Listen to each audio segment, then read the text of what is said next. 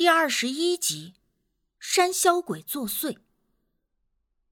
简单的休息以后，我们再一次起身赶路。因为短短一天的时间里，我们就遇到了巨型甲虫和山魈这两种可怕的东西。再次启程后，即便是向来粗枝大叶的我，也不禁开始谨慎小心起来。但相对的，我对于小溪口中真正所隐藏的东西，也就更加好奇了。上路之后，我就问无忌，为什么他会对山魈这么熟悉？毕竟这东西也不是什么常见之物。在昨晚之前，我甚至都以为山魈只是存在于《山海经》的传说之中。无忌说，其实《山海经》中所记载的东西，即便是现如今这个年代，依旧有很多有据可查，而那其中记录的那些精怪，应该也都是存在过的。只不过随着时代的变迁，物种的进化与淘汰，很多东西现如今的我们已经再也无法得见了。但还是会有一些物种从时间洗刷中逃脱掉，随着时间轮转，进化成为更适合现代生存的模式。科学一点的例子，那些三眼甲虫、鹦鹉螺、后等等，这些都是在地球上生存了几亿年的生物。而几亿年之前的地球上，究竟还存着怎样的奇特神秘的物种？我们或许永远也无法得知。所以说，现代人多数会将《山海经》作为神话传说来看待，但其实《山海经》也就是一部囊括了地理、历史，甚至是古生物级的资料。好吧，虽然我认为你说的很有道理，可山魈这种东西。你之前是在哪里见过吗？不然为什么会这么了解？毕竟，即便是我相信《山海经》中所记载的都是真实的，可如果真正见到那些精怪，恐怕不是一件容易的事。无忌并没有立刻回答我，而是抬头看了看太阳的方位，然后又拿出了那块符文死玉，放在路边，以死玉为中心点。分别向四个方向探了两步，又回到了原位，收起了死玉。而后，他这才回答我刚才的问题。他说，他小的时候跟随智源大师云游时，偶然遇到了一次山魈作乱，当时害的那个村寨死了三个人。那个山魈不但吞噬了人的灵魂，还将肉身也当作食物吃掉。村民们都以为是山里下来的野兽作乱。设置了很多陷阱，才抓到了山魈。我闻言惊讶的问他：“哎，那后来呢？”山魈长得似人非人，似猴非猴，独腿独臂。那东西已经修成了一些气候，会吐出人语，蒙骗村民们说他是山中修炼的神仙。那个村子十分的封闭落后。村民们一听就信了，不但当时就放了那山魈，还答应每年都为其上供。无忌说到这里，顿了一下，我试探着问：“上供？不会是用猪牛羊吧？”是活人。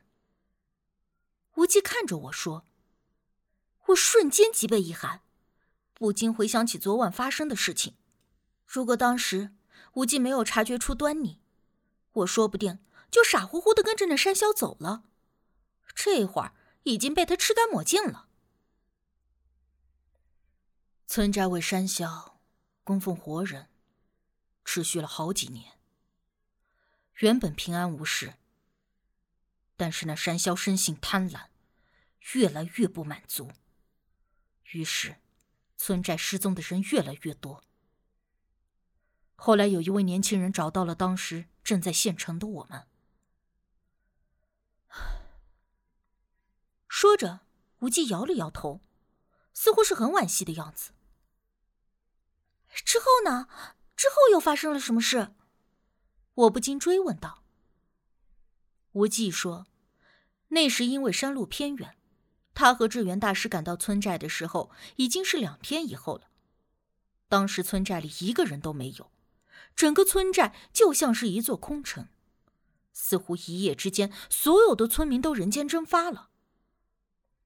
后来，无忌他们就怀疑是山魈作怪，让那青年带领他们去到山魈修炼的洞穴。果然见到了很多村民都倒在洞中，身体没有任何的伤痕，却都已经死了。是那个山魈吞噬了村民的灵魂。我越听越后怕。无忌点头，没错。除了那个下山找人求救的青年，整个村寨五十多口人，男女老少，无一生还。那山魈最后被你们抓住了吗？听到这里，我说不出心里是什么滋味儿，只觉得一口气堵在心口，十分的难受。胡记摇了摇头，他说：“那只山魈跑了。”他们找遍了附近有可能的地方，却都没能够找到那只山魈。智源大师认为，那个东西在受到村民供奉之前就已经成了气候，后来不但接受了活人祭，还一下子吞噬到了五十多个人的魂魄，应该早就已经幻化成人形，逃到山下去了。那附近没有再发生其他山魈作乱的事件吗？没有。智源大师一直对这件事耿耿于怀。他认为，如果我们早一点到村寨，那些村民就不会死，最起码是可以挽救一些生命的。而这么多年，每每只要听说某地有疑似山魈出现，智源大师都会赶去查看，避免再一次发生类似事件。那些被山魈吞噬掉的灵魂，之后会怎么样啊？我突然想到了这个问题。无忌微微的仰头看了看我们头顶那斑驳的树影，没有之后，不论是被山魈，还是被其他邪物吞噬掉的灵魂，就会从此在这个世上消失，彻底的消失。无忌的话让我不寒而栗，而他接着说的一句话更加让我心中惴惴不安。他说：“昨晚那只山魈应该也是成了些许气候，所以很难对付。而山魈又是极为记仇的东西，所以我们得要加倍小心才行，以免他不甘而加以报复。”你说这话是在故意吓唬我的吧？此刻我已经开始脊背发凉了，但是无忌却很认真的看着我。你觉得我像是在开玩笑吗？好吧，不像，一点儿都不像。我又想起他昨天用那符文死玉的事儿，为什么那个死玉里面会飘出了一缕汇聚成人形的烟雾，并且还能把那个山魈给吓跑？我不确定那东西是否真的能够对付山魈，或者说，那对于山魈而言，只是障眼法而已。无忌说着，又将那块死玉拿在手中把玩了一下。那这个死玉里放的是谁呢？我又按耐不住自己的好奇心。他笑了一下，简单的来说。那符文死玉里封的都是鬼身上吸取出来的负能量，因此会幻化成人的形状，但那并不是人真正的灵魂。那山魈为什么怕他呀？山魈能够察觉到这东西散发出来的怨煞之气，自认不是对手，所以落荒而逃了。无忌说的很简单，但我总觉得他还隐藏着什么。没有完全告诉我。别怕，既然咱们已经吃过一次亏，山魈不会再得逞第二次的。无忌看出我有些不安，出言宽慰我。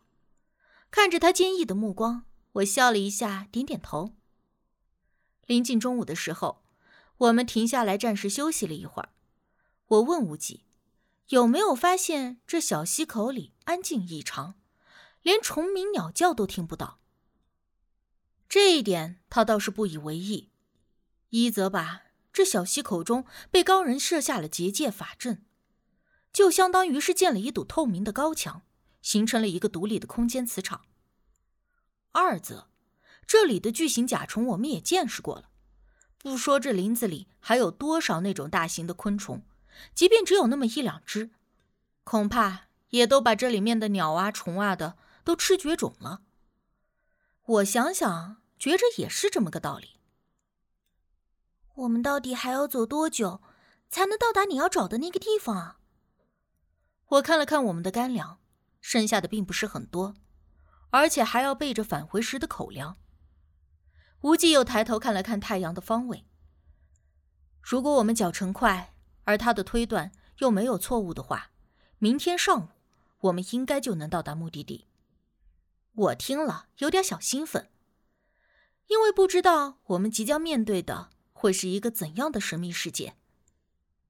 无忌从我的肩上拂掉了一片树叶，说：“他一定会保护我，让我不必担心。”我听了不禁一笑，白了他一眼：“ 你怎么神神叨叨的？说的我好像下一秒就会被山魈抓走一样。”无忌笑了一下，却又并没有说其他的。可他虽然笑着，但看我的那种眼神，总让我觉得有些古怪。